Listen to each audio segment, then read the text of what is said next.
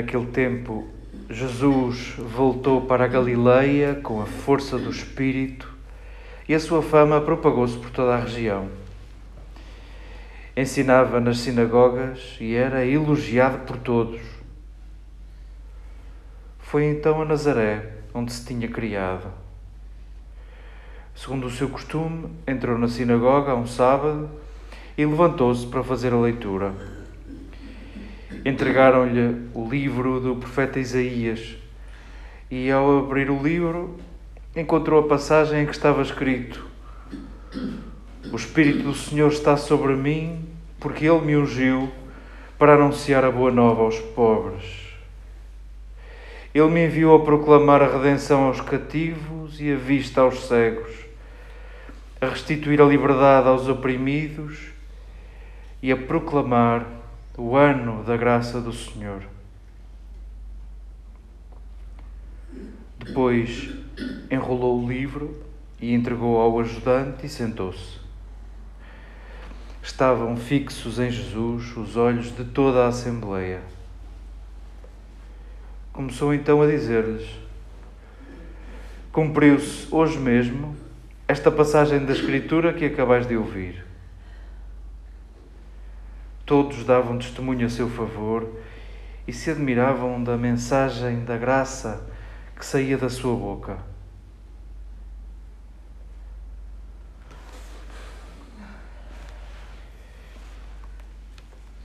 Queridas irmãs, queridas amigas, estamos na semana simbólica da Epifania, sendo que Epifania é o que experimentamos a cada hora do dia, a cada dia, a cada passo.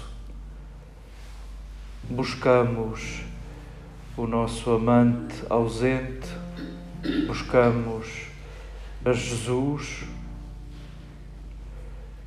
e precisamos do treino do Advento que nos preparou os sentidos, precisamos do pescar de olho do Natal quando percebemos que foram os pastores que deram conta de Jesus, foram errantes que deram conta de Jesus, foram aqueles que não tinham segurança social, foram os magos, foram os estrangeiros, foram os que não são donos que deram conta de Jesus. Vivemos cada dia Advento, vivemos cada dia Natal, vivemos cada dia Epifania e andamos a vida inteira a tentar encaixar o mistério da Epifania, de um Deus que se manifesta na tua carne. Na tua carne. Nós habitualmente damos-nos melhor chutando a bola para canto. Deus manifesta-se nas tempestades, Deus manifesta-se nas calamidades, Deus manifesta-se na sorte e na fortuna, Deus manifesta-se em efeitos especiais e em coisas que eu não sei explicar. E esse Deus que existe em todas as religiões não é bem o Deus de Jesus. O Deus de Jesus andamos nós a tentar entendê-lo e a tentar integrá-lo esse Deus indomável que se encanta com o que é pequeno, que se encanta com o pouco, que se manifesta na tua carne, em todos os dias. E isso é o mistério da Epifania. Celebremo-lo, brindemo-lo. E possa este sumário que escutávamos agora do capítulo 4 do Evangelho de Lucas possa este sumário ser também um momento de, de ponderação, um momento de reflexão. Lucas apresenta neste sumário, nesta que é a primeira homilia de Jesus, neste que é o seu primeiro sermão, ou pelo menos na narrativa, registado por Lucas, vemos convergir para a vida de Jesus toda a aliança de Israel, simbolizada no livro do grande profeta Isaías. E o que acontece neste sumário, do ponto de vista de utilidade narrativa, Lucas empapa Jesus do Espírito. Foi cheio do Espírito e movido pelo Espírito que ele voltou à Galileia e que ele foi a Nazaré e que ele ia todos os sábados à sinagoga e foi empapado pelo Espírito que ele se oferecia para ler habitualmente. Está empapado do Espírito e o texto que Lucas coloca à frente de Jesus para ser lido é este, onde o Espírito de Deus me ungiu porque me enviou, porque me enviou aos últimos, porque me enviou aos pobres, porque me enviou àqueles que porventura já tinham perdido a esperança de serem visitados. Lucas empapa Jesus do Espírito porque o Espírito é, porventura, o personagem principal do seu escrito, dos seus escritos. Pelo menos olhamos para o livro dos Atos dos Apóstolos e os personagens principais são o Espírito e a Palavra. Pedro e Paulo são muito importantes, mas é o Espírito que está nas palavras de Pedro, é o Espírito que impele Paulo e é a palavra que se dilata e é a palavra que vai chegando aqui e ali.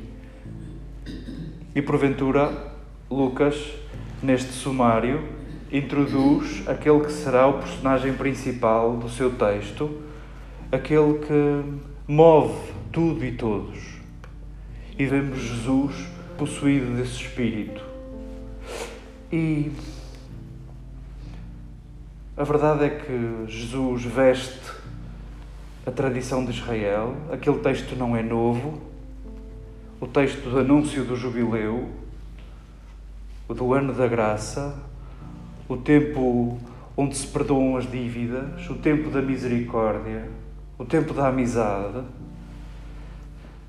Mas a verdade é que Jesus vestiu de uma maneira original e disruptiva, a ponto de ter morrido. Ter morrido pela forma como amou por ter tocado em gente impura, por ter tocado em gente que não podia ter tocado, por ter dado importância a gente que não devia ter dado importância, por ter colocado no centro e devolvendo condições de possibilidade de relação a gente que estava excluída, isso causou-lhe a morte. O que vemos hoje aqui é o princípio de uma história que nós já conhecemos. Mas sim, aqui está o sentido da vida de Jesus e possa este texto servir para nós de ponderação. Tu também podes ler este texto, querido leitor. O Espírito de Deus está sobre ti, porque te ungiu, porque te enviou. Perguntemo-nos, nós que pertencemos a uma comunidade, a uma tradição, nós que herdamos o texto de Isaías, nós que herdamos os gestos de Jesus e as palavras de Jesus, perguntemo-nos: o Espírito está sobre nós, está sobre mim, porquê e para quê? Porquê e para quê?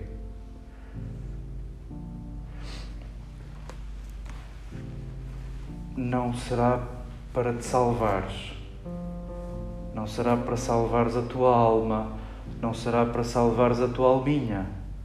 Porque se fosse para salvar a alma de Jesus, Jesus não teria morrido como morreu, nem teria vivido como viveu. Sintamos a implicação da nossa vocação, a implicação por outros, por outros.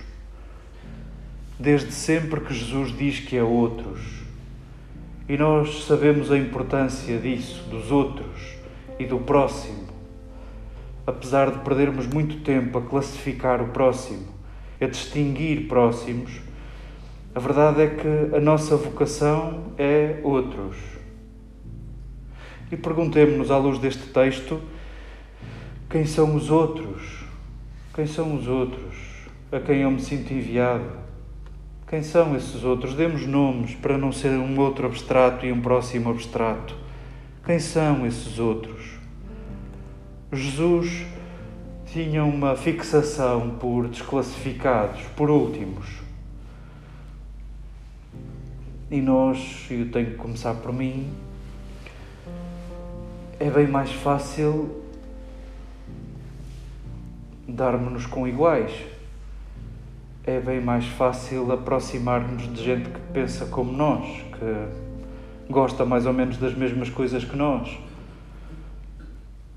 Por isso, nos entretemos a distinguir próximos para selecionarmos aqueles que nos dão jeito e aqueles que são iguais a nós, e sendo iguais a nós, somos nós. Ou seja, convertemos a religião e os nossos ritos e os nossos símbolos e os nossos rituais e as nossas práticas na salvação de nós próprios, na justificação de nós próprios. E possa este texto abrir, possa a vocação de Jesus, que vamos celebrar no próximo domingo, possa a vocação de Jesus ser para nós ainda hoje novidade. Possa a vocação de Jesus ampliar-nos, possa este texto levar a questionar-te, a questionar-me. Nós que, selecionando iguais a nós, estamos a dizer que estamos pouco disponíveis a questionar-nos, a questionar-me a mim próprio e a questionar a comunidade. Possa este texto abrir e ampliar, possa este texto ser também epifania no dia de hoje o Espírito do Senhor está sobre ti. Deus manifestou-se na tua carne. És enviado a quem?